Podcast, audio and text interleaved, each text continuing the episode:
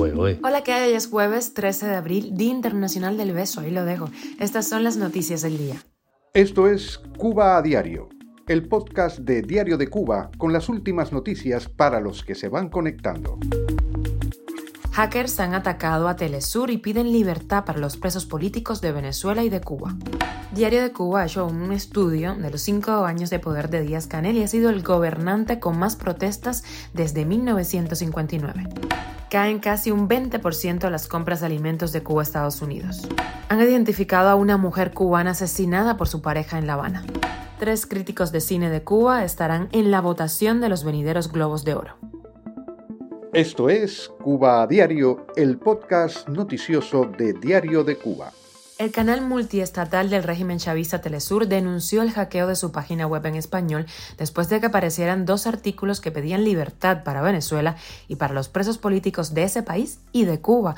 Un equipo autodenominado Team HDP suscribe el ataque informático dirigido al director Nicolás Maduro. El hackeo se concretó con la publicación de una foto de personas pidiendo la libertad de presos políticos. La imagen estaba acompañada del título Exigimos libertad a todos todos los presos políticos de Venezuela y Cuba. Debajo del título se leía Comunicado dirigido al dictador Nicolás Maduro. Esto de acuerdo con una captura de pantalla compartida por el portal informativo Infoave. En otras noticias se leía en mayúscula, Viva Venezuela libre.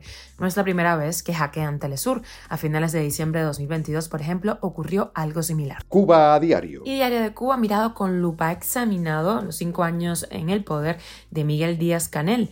El actual primer secretario del Partido Comunista es el gobernante que más directamente ha llamado al enfrentamiento entre cubanos.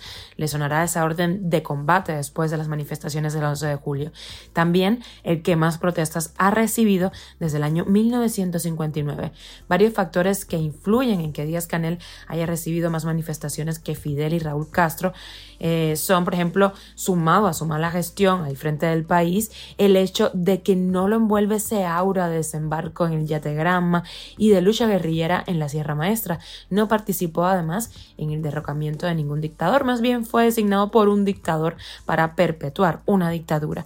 No llegó al poder a través de las armas ni del voto popular. Los cubanos no se sienten eh, identificados y no, no tienen ninguna deuda con él. Pero los peores enemigos de Díaz Canel han sido sin duda Internet y las redes sociales. Por eso ha convertido en delito cualquier tipo de opinión contraria a su gobierno en esas plataformas. ¿Cuánto más le queda en el poder a Díaz Canel? Aquí te lo contaremos, aquí lo veremos y las compras de alimentos y productos agrícolas por parte de Cuba en Estados Unidos durante febrero último experimentaron un desplome del 17,5%. Esto de acuerdo con cifras del Departamento de Agricultura de Estados Unidos. Las exportaciones de productos sanitarios a la isla fueron de 61.354 dólares, mientras que las donaciones humanitarias ascendieron a los 2.398.000. Para la fecha, Cuba es el mercado número 55 de los alimentos y productos agrícolas Estados Unidos, de entre 216 destinos de tales productos. Cuba a diario. Y no son buenas noticias, otra mujer cubana es asesinada por su pareja en Cuba. Esta vez se trata de Aluska Jardines, 35 años, natural de Guantánamo, según informó este miércoles el medio independiente La Hora de Cuba. La joven fue apuñalada y trasladada al hospital por su agresor, quien se entregó a la policía tras el fallecimiento de Aluska en el hospital. Yo sí te creo en Cuba publicó que estos hechos parecen haber estado ligados con situaciones de proxenetismo y tráfico sexual que implica a migrantes internas, por lo que requieren de una exhaustiva investigación policial. Con la muerte de Aliuska Jardines suman al menos 23 las víctimas fatales de violencia de género en la isla en lo que va de año. El gobierno cubano, mientras tanto, mira hacia otro lado. Y de extra, los Globos de Oro extendieron por primera vez una invitación a la Asociación Cubana de la Prensa Cinematográfica.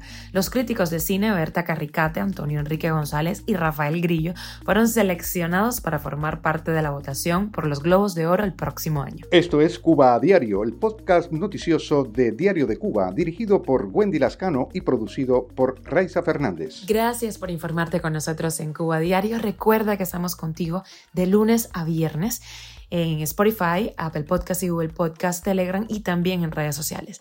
Yo soy Wendy Lascano y te mando un beso enorme, que pases un feliz jueves.